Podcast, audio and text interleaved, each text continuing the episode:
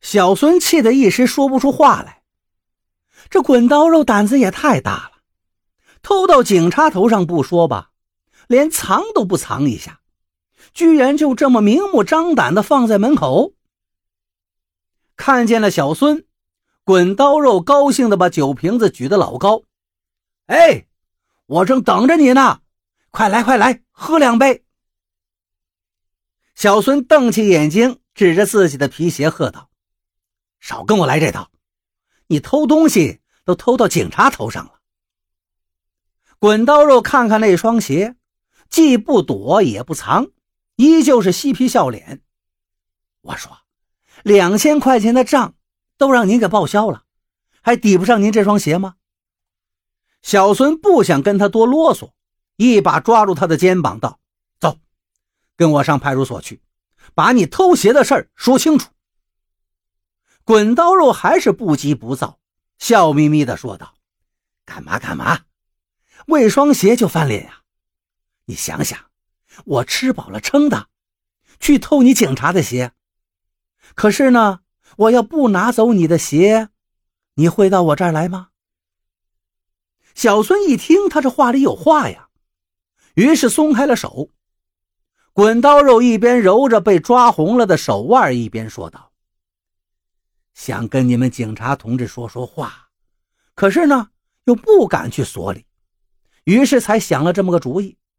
鞋呀，您等会儿就拿走，我给您倒个酒，赔个不是。”小孙这才领教了什么叫滚刀肉啊，也不想再搭理他，拿起鞋就要走，还不耐烦地说道。警察不许喝酒，有话到所里说。没犯事儿，你怕什么呀？哈哈哈哈哈！滚刀肉突然笑起来。你以为我不懂警察的规矩呀？现在可是下班时间，你看不起我不是？停了一下，又叹了口气。唉，我是看你挺讲义气，想着给你提供点。破案的线索，你要没兴趣，就算了。小孙一听到“线索”两个字，心里一动啊。这几个星期自己都在找线索，想破个大案子，可就是没有头绪。他犹豫了一下，耐着性子坐了下来，装作豪爽的样子说道：“喝就喝，我倒要听听你有什么线索。”滚刀肉一看这话乐了，拍着桌子朝里屋招呼：“小辫儿小辫儿快拿个酒杯来。”随声从里屋跳出个小姑娘来，扎着两个小辫儿也就六七岁的样子，大眼睛滴溜溜直转，挺招人喜爱的。可是呢，穿的破破烂烂，眼神也躲躲闪闪的。他把酒杯放到桌上。两个眼睛直勾勾地盯着桌子上的火腿肠。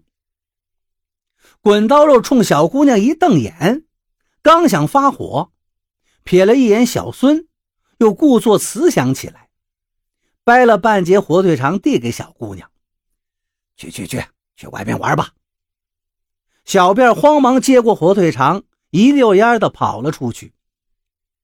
小孙很奇怪，这是谁家孩子？滚刀肉笑着说道：“捡的，我也是快四十的老光棍了，捡个孩子呀，做个伴。”小孙一听，正色道：“法盲，你当是捡什么东西呀？你知道收养法吗？孩子是能随便捡着玩的。”滚刀肉连忙挤出笑容：“哎，知道知道，我总得考察考察，再去办手续嘛。”先建立感情啊！小孙哼了一声：“你就这样建立感情啊？我看这孩子好像挺怕你。”滚刀肉点了点头：“也是也是，刚来没几天还不适应。呃，不说了，咱们开喝吧。”滚刀肉逼着小孙陪他喝了半瓶酒，然后才神秘兮兮地说道：“我说哥们儿。”前些日子，小区里不是张家丢了晾着的衣服，就是李家丢了晒着的蜂窝煤。你知道这都是谁干的吗？小孙一听，竟是这些小线索，顿时没了兴趣，冷冷的说道：“谁干的？大蚂蚱呀！有什么证据？”滚刀肉嗨了两声：“嗨嗨，有证据还叫线索？我直接替你把案子破了得了。他家缺钱，你又不是不知道，这就是作案动机呀。”滚刀肉看小孙疑惑的眼神，心想：大骂着，你欠我的钱，想这么省事的就抹掉？你想得美！我得给你下个套，有事没事啊，让这个小警察跟你搞去吧。一看火候差不多了，滚刀肉又轻描淡写的说着：“信不信呐？有你。”我一是气不过他大蚂蚱干的那些事儿，二来呢，觉得你这个人挺够义气的。这些话，别的警察问我，我还不一定说。从滚刀肉家里出来，天已经黑了。小孙一边走一边琢磨，他听说过大蚂蚱自称是某公司的业务员，却总是白天睡觉，晚上出门。而且还经常夜不归宿，行踪诡秘，谁也不知道他到底干的是什么业务。上一次所里排查一宗案子的嫌疑人的时候，有人就提到了大蚂蚱，结果呢被老蔡一摇头否定了。小孙当时知道自己资格浅，咽了口唾沫，没敢发言。俗话说捉贼见赃啊，只凭滚刀肉这种线索。怎么汇报呢？